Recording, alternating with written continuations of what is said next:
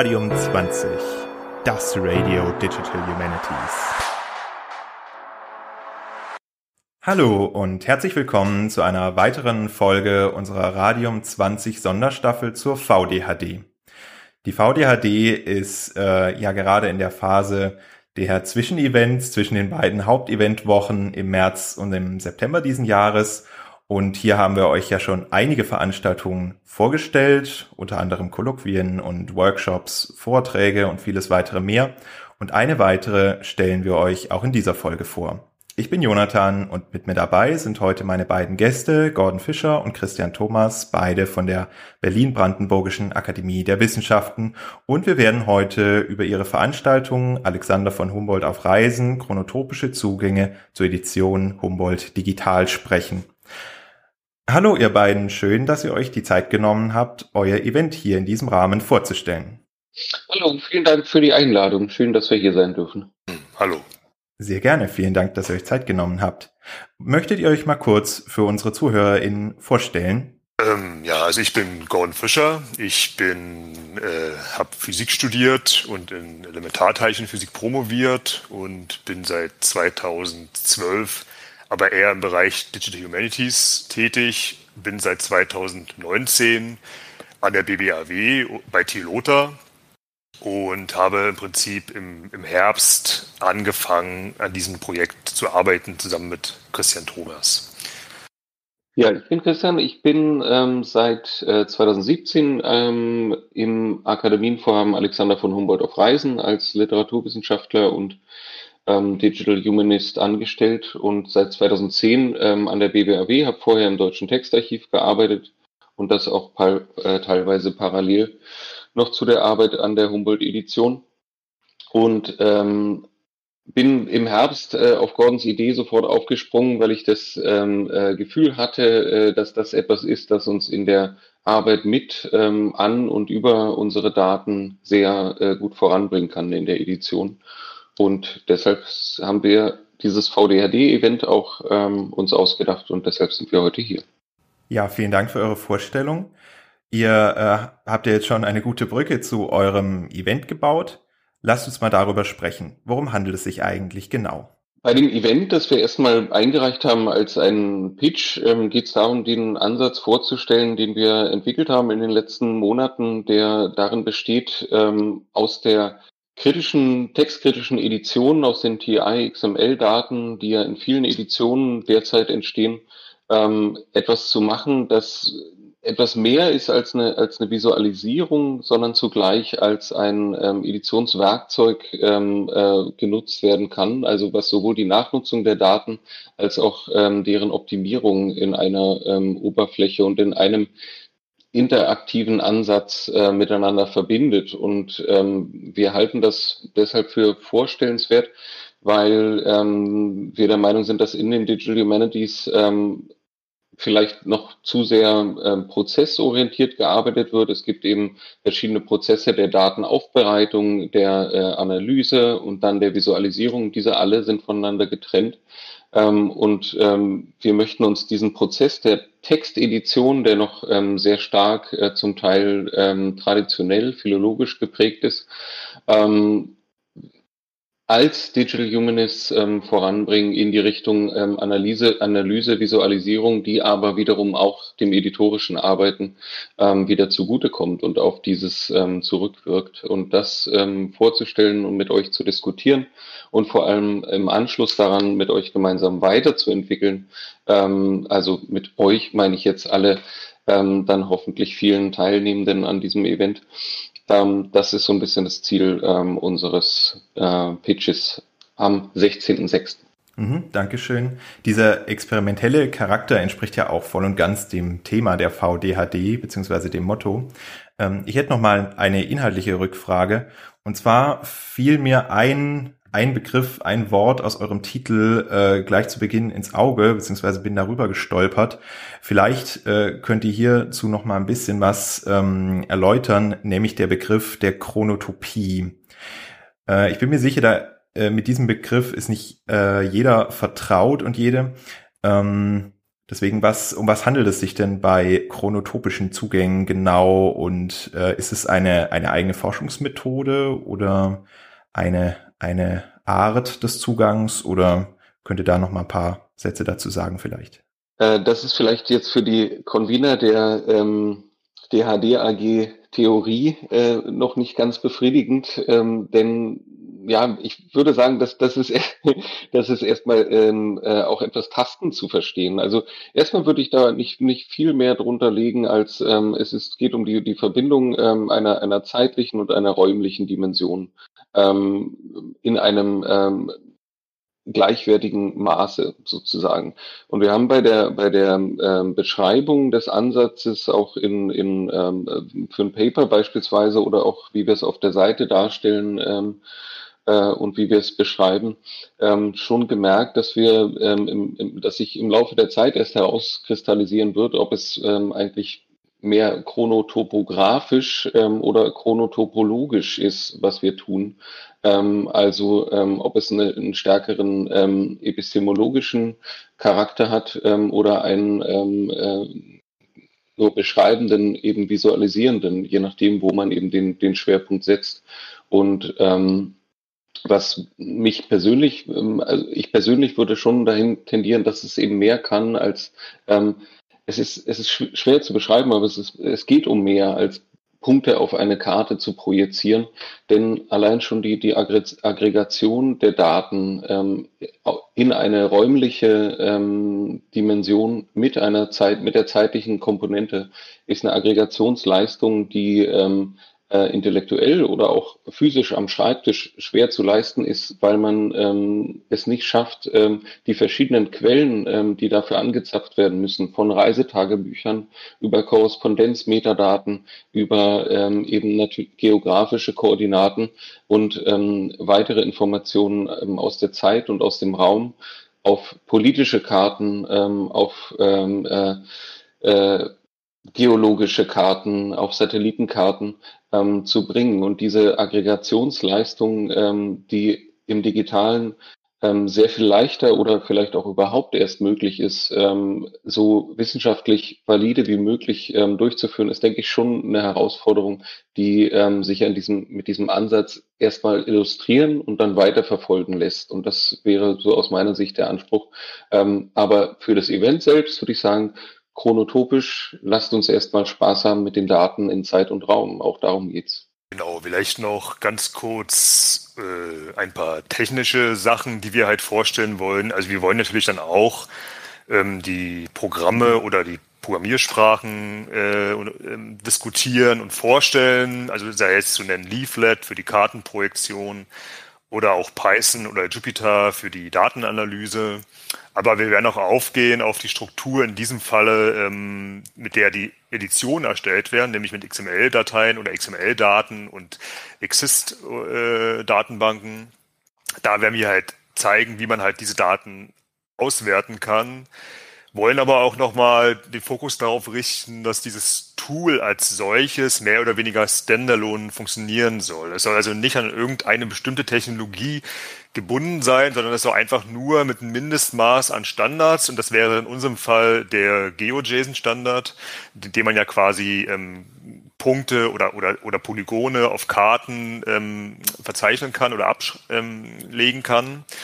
Und wir wollen halt am Ende ein Tool haben, was wie so eine Schnittstelle funktioniert für verschiedenste ähm, Wissenschaftler und Wissenschaftlerinnen, die halt diese Daten halt äh, auf unsere Karte projizieren können. Auf der anderen Seite, wie Christian schon sagte, natürlich aber trotzdem auch dieses Tool verwenden, um damit auch die Editionsarbeit zu erleichtern. Also gerade wenn es darum geht, ähm, Reiserouten zu erstellen, ist es natürlich möglich, das am Text zu machen oder auch in der Textform, aber es wäre natürlich sozusagen klarer oder auch nachvollziehbarer, wenn man das direkt an einer Karte machen kann, weil man dann sofort natürlich auch diese Räumlichkeiten sieht.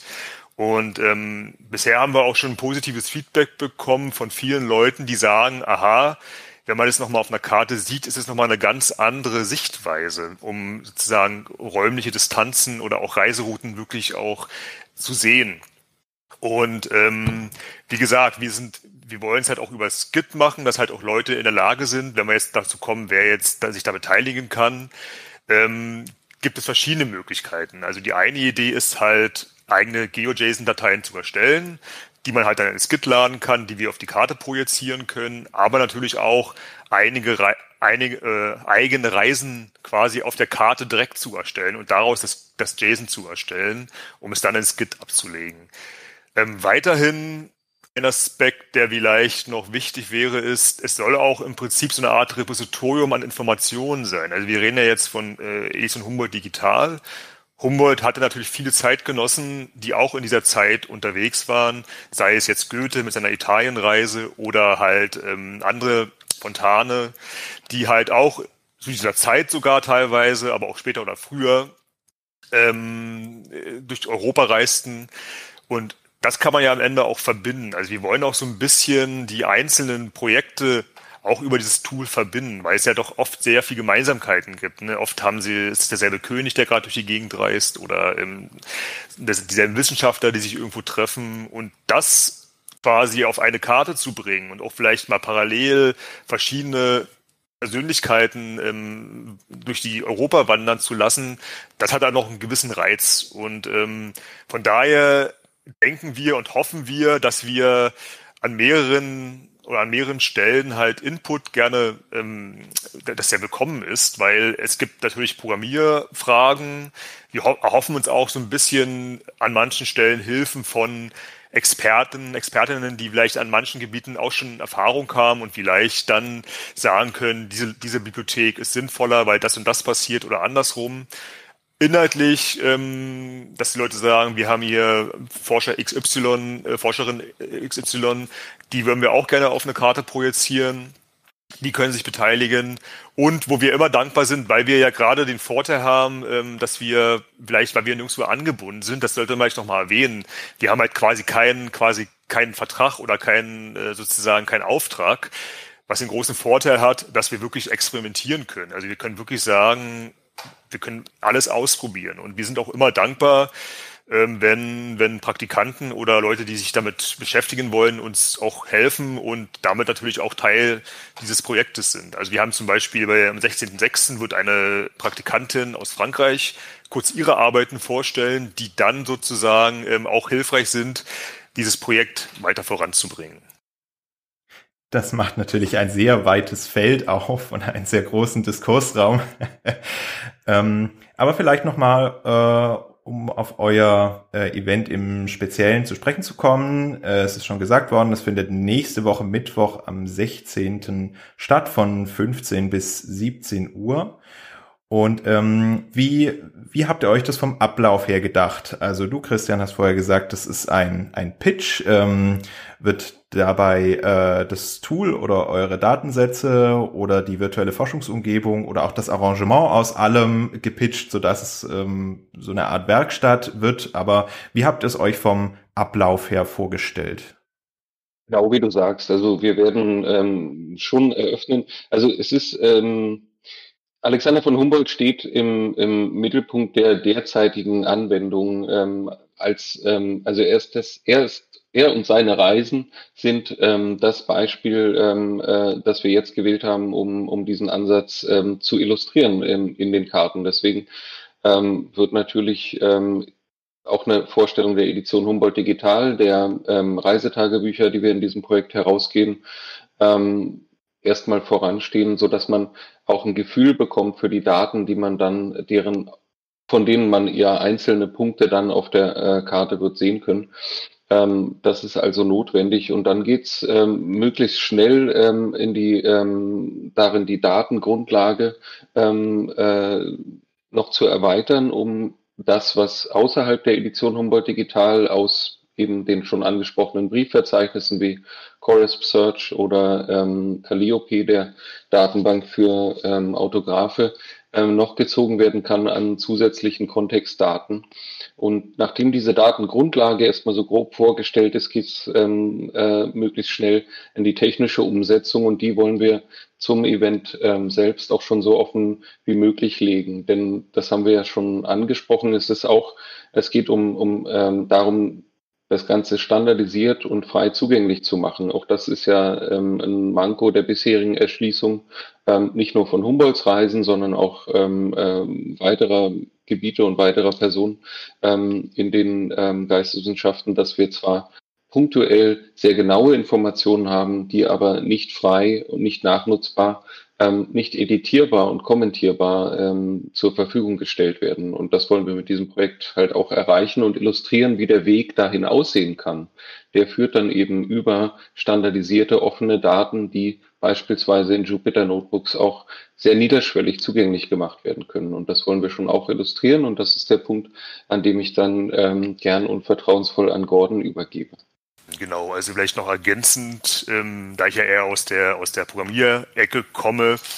Ähm, letztendlich ist ja, wie Christian schon richtig sagte, das, da steckt doch sehr viel mehr dahinter, als man vielleicht auf den ersten Blick sieht halt. Ne? Also es geht ja auch um, um Verknüpfung, was ich vorhin meinte, um Verknüpfung von, von Daten verschiedenster Herkunft zu einem Gesamtbild. Und das kann man halt natürlich ähm, nur digital leisten. Ich hatte mir, jetzt auch ein bisschen auf Vorbereitung auf dieses Interview nochmal überlegt, weil es ja auch immer gesagt wird, was ist Visualisierung vielleicht zu nicht wirklich wissenschaftlich, weil es halt zu sehr auf, auf Bildlichkeit setzt. Und ich sehe es halt genau andersrum.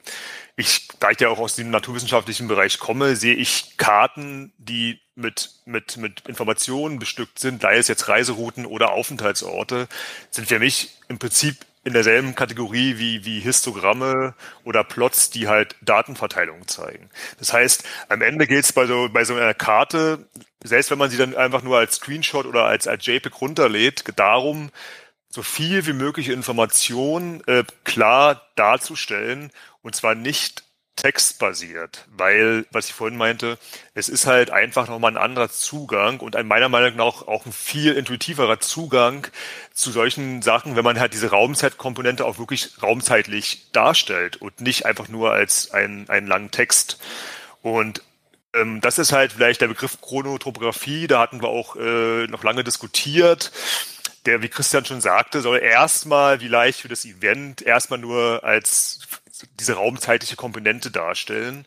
Ähm, aber es, es ist natürlich dann spannend, vielleicht auch in der Diskussion danach zu sehen, was andere eigentlich unter diesem Begriff stehen oder wie sie, sie diese Herangehensweise interpretieren würden. Und das wäre ja auch ein schöner, wenn man es, wenn es darum geht, ähm, wie können die Leute sich beteiligen. Also in dem, in dem, in dem Event selbst können sie sich halt natürlich beteiligen durch konstruktive Kritik und durch, durch, durch Fragen und Hinweise. Aber so eine Themen sind halt meiner Meinung nach ähm, ein spannendes Thema generell im DH-Bereich, inwieweit wirklich ähm, das wissenschaftlich wissenschaftlich fundiert und haltbar ist und nachvollziehbar ist. Weil ich glaube, mein Eindruck, um jetzt mal doch ein bisschen ähm, so meine persönliche Erfahrung wieder zu spiegeln, ist, gerade wenn man in diesem Bereich, in diesem Bereich der Geisteswissenschaften ist, hat man oft, nicht, nicht immer, aber oft Leute, die das alles immer so ein bisschen kritisch beäugen, diese ganzen digitalen Sachen, weil immer der Eindruck entsteht, das ist so ein bisschen eine Ver Ver Verwaschung der eigentlichen wahren Wissenschaft. Und ich denke, wir wollen klar machen, dass wir wirklich Präzisionsstudien machen wollen und nicht nur schön zeigen wollen, wie, wie Humboldt mal äh, durch Spanien reiste, sondern wirklich mit hochwissenschaftlichen Anspruch das auch dann äh, darstellen wollen. Genau. Ja, ich denke gerade die Digital Humanities äh, Community ist da genau die richtige Community, um sowas zu platzieren und konstruktiv, äh, äh, konstruktiv, aber kritisch über ähm, solche Tools und Verfahren diskutieren zu können. Aber wo wir schon bei der Community sind, wer ist denn so eure Zielgruppe? Also es hört sich äh, insgesamt schon relativ technisch an. An wen richtet ihr euch denn ähm, eigentlich? Also was sind eure, was sind eure Vorstellungen und wie viele Leute können überhaupt teilnehmen an eurem Event? Es ist, äh, ich äh, habe natürlich die letzten Folgen ähm, äh, von, von Radium 20 und die Vorstellung der VDHD-Events ähm, äh, auch verfolgt. Und ähm, wie jedes dieser Events suchen wir natürlich vor allem Entwickler und äh, freuen uns über 50 ähm, äh, der, der freien EntwicklerInnen, die ähm, sich da anschließen werden. Ähm, aber Nein, das ist natürlich nicht, also natürlich ist es, es ist eine, eine technische Sache, für die man ein technisches Grundverständnis mitbringen sollte, aber auch nicht unbedingt muss. Und ähm, insofern ist das, das äh, Spektrum der, der, der Leute, die wir ansprechen, ähm, es sind Humboldt-Interessierte, es sind im Prinzip alle, die mit ähnlichen Daten arbeiten, die auch sagen, ich habe hier eine interessante historische Person, einen äh, interessanten historischen Datensatz, den ich ähm, auf eine, in einem chronotopischen Ansatz ähm, visualisieren oder ähm, bereitstellen möchte. Ähm, und wäre das vielleicht was, äh, dieses Tool vielleicht was für mich? Also es richtet sich eben nicht nur an, an EntwicklerInnen und Editorinnen, KommentatorInnen sind auch willkommen, ähm, die äh, eben sagen, ich, wür ich würde eine solche Anwendung nutzen, um mein Wissen ähm, da, da einzubringen und andere daran teilhaben zu lassen. Das würde ich schon auch unterstreichen. Ähm, und der Idealfall wäre, dass wir in, in jeder dieser Hinsichten ähm, Allianzen schmieden, die über das Event hinaus dann halten, dass man gemeinsam Dinge entwickelt mit denen, die es können, dass man ähm, äh, einen zuverlässigen Stamm an konstruktiven Beta-Testern und Testerinnen ähm, äh, bekommt und so richtet sich das Event ähm, an alle. Also wir haben das jetzt auch nicht, nicht beschränkt, ähm, äh, die Teilnehmer, Teilnehmerinnenzahl ähm, und werden hoffen einfach, dass, dass viele Interessierte kommen aus verschiedenen ähm, Hinsichten. So würde ich sagen, oder Gordon?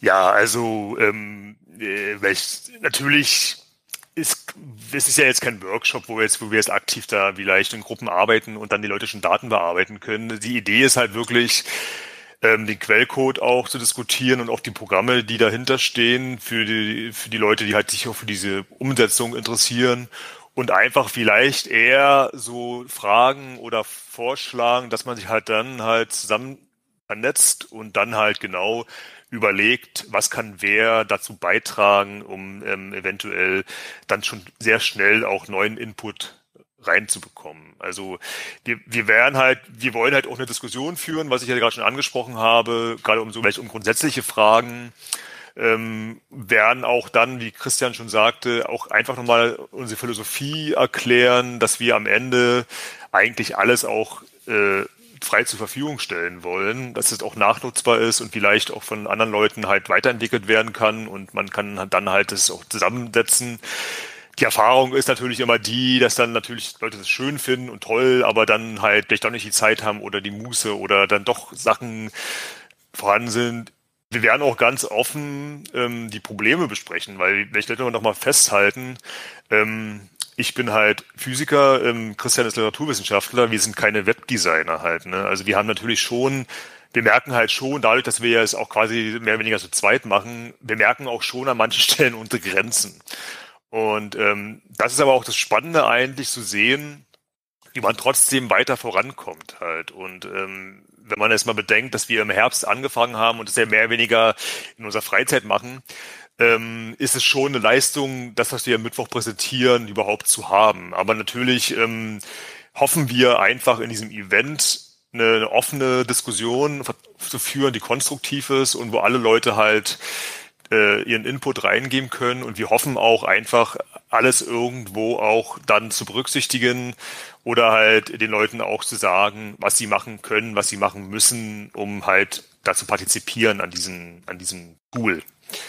Also wir wollen halt eigentlich schon also die, die, die, den, den Zugang für die, für die Geisteswissenschaftlerinnen und sozusagen ähm, erleichtern. Also wir wollen jetzt nicht so ein, also wir wollen schon sehr, sehr niederschwellig arbeiten. Also es ist gar nicht so im Fokus, die, die absolut neuesten fancy Programme zu haben, sondern lieber zu sagen, das wäre vielleicht auch eine wichtige Frage für welche Leute, die das dann kommentieren wollen oder, oder Ergänzung haben.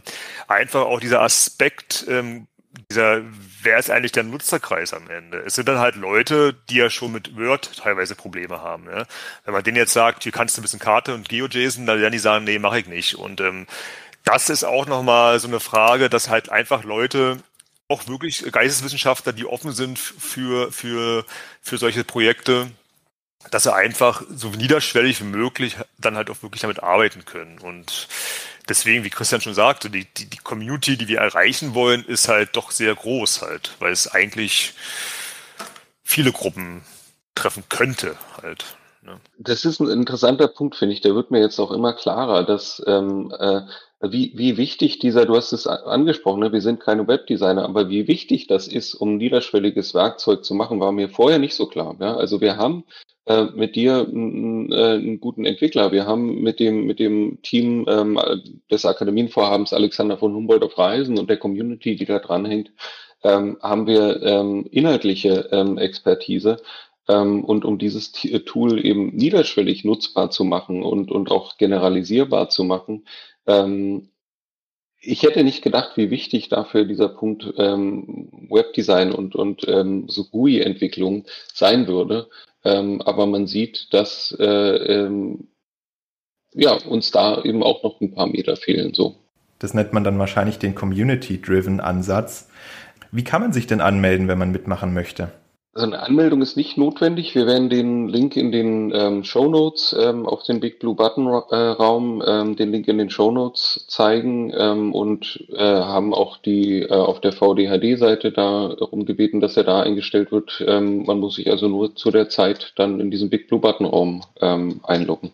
Ja, und wir würden unsere E-Mail-Adressen zur Verfügung stellen oder bereitstellen, dass die Leute uns dann halt auch direkt anschreiben können, zu dem, wenn sie im Nachhinein sagen, ja, ich konnte mich jetzt nicht melden im Event, aber ich würde gerne mitarbeiten. Und dann würde ja automatisch ähm, dass die Community entstehen sozusagen. Ähm, wir würden es auch nochmal klar machen auf dem Event, wie sie uns erreichen können.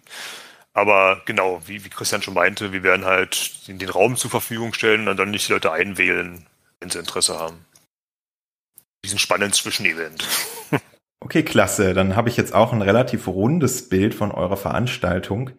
Ähm, gibt es denn noch irgendwas, was ihr auf jeden Fall noch erwähnen möchtet, was äh, vielleicht bis jetzt auf der Strecke geblieben ist, wenn wir über Event sprechen? Eine Sache, die noch wichtig wäre, nochmal zu betonen, dass auch Leute, die vielleicht gerade am Beginn ihrer Karriere oder auch im Studium sind, gerade im Bereich Digital History oder Digital Humanities, die einfach uns ansprechen so können und sagen, hey, ich würde gerne mitarbeiten und würde da vielleicht einen Praktikumsbericht drüber schreiben. Ähm, weil da haben wir wirklich eine Vielzahl von Themen, die wir abarbeiten können. Also die Praktikantin, die am 16.06. das vorstellt, hat halt einen Bereich gemacht mit den Jupyter Notebooks und wird das dann vorstellen. Und das kann sie halt in ihrem Praktikumsbericht dann halt auch wirklich erwähnen. Und ich glaube, es ist eine schöne, in sich geschlossene Arbeit. Und wir finden immer inhaltlich oder programmiertechnisch oder Webdesign-technisch finden wir immer Aufgaben halt und sind auch gerne beide bereit, im Rahmen unserer zeitlichen Möglichkeiten die Leute dabei zu unterstützen. Dann vielen Dank auch nochmal äh, für den Hinweis auf die Möglichkeit für Praktika in, äh, in eurem Projekt. Das ähm, ist mit Sicherheit sehr interessant für viele und ich hoffe auch, dass dieses Angebot frequentiert wird. Mit äh, Hinblick auf die Zeit sind wir auch schon wieder am Ende der Folge angelangt. Ich bedanke mich ganz herzlich bei euch beiden dafür, äh, dass ihr euch Zeit genommen habt, euer Event hier vorzustellen. Ja, schönen Dank auch, dass wir hier reden durften und unser Projekt vorstellen konnten und bis zum 16.06. Ja, vielen Dank für die Einladung auch von meiner Seite nochmal. Wir freuen uns auf alle Interessierten am Termin 16.06. Sehr gerne. Die Informationen sind wie immer dann auch in den Show Notes nachzulesen. Ähm, ich fand es auf jeden Fall super interessant und glaube auch, dass das ein sehr vielversprechender Ansatz äh, ist. Und ähm, wir haben ja vorhin auch schon so ein bisschen über die erkenntnistheoretischen Dimensionen des Ganzen äh, gesprochen und gerade dieser chronotopische Ansatz, ähm, das denke ich, würde ich sagen, dass es noch sehr große Relevanz in den DH und in der Digital History erlangen wird. Und ich hoffe in diesem Sinne, dass ihr auch sehr viel Zuspruch zu eurer Veranstaltung bekommt, dass ihr äh, große Resonanz auslöst, viele Teilnehmenden habt und auch äh, im Nachgang sozusagen eine größere Community hinter euch versammeln könnt, die an der Entwicklung interessiert ist und sich einbringen möchte. Vielen Dank in diesem Sinne auch an euch, liebe Zuhörerinnen und Zuhörer. Wir hoffen, dass euch auch diese Folge aus der VDHD Sonderstaffel des Podcasts gefallen hat und dass ihr auch bei der nächsten Folge wieder einschaltet. Also bleibt radioaktiv und bis zum nächsten Mal. Tschüss!